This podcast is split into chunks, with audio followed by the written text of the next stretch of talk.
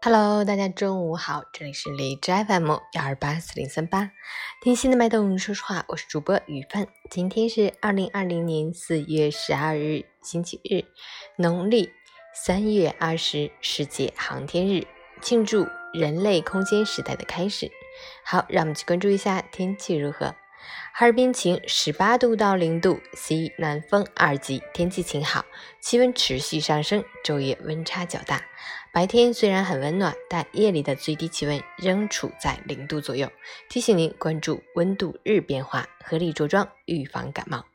另外，气温回升，空气干燥，火险等级也相应升高，居家需注意用火、用电及燃气安全，谨防火灾。截至凌晨五时，海市的 AQI 指数为七十一，PM 二点五为五十一，空气质量良好。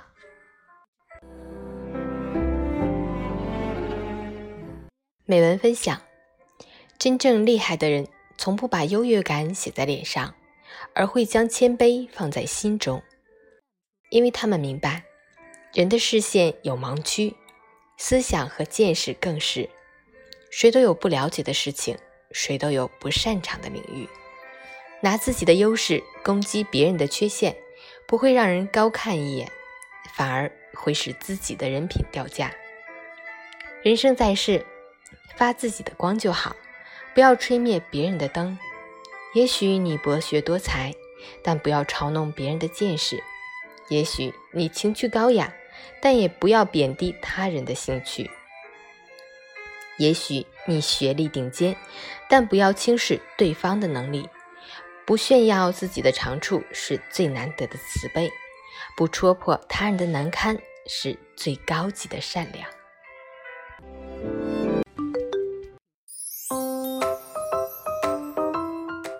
晨语简报：全球二百一十一个国家地区新冠肺炎确诊病例超一百六十六万例。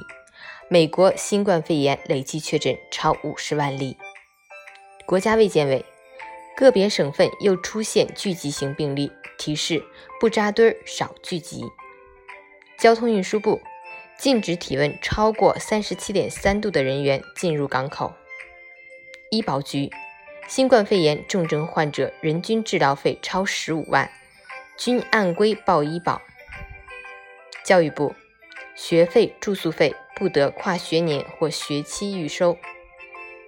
山东鼓励高中全封闭管理，高三学生可申请开学后暂不返校。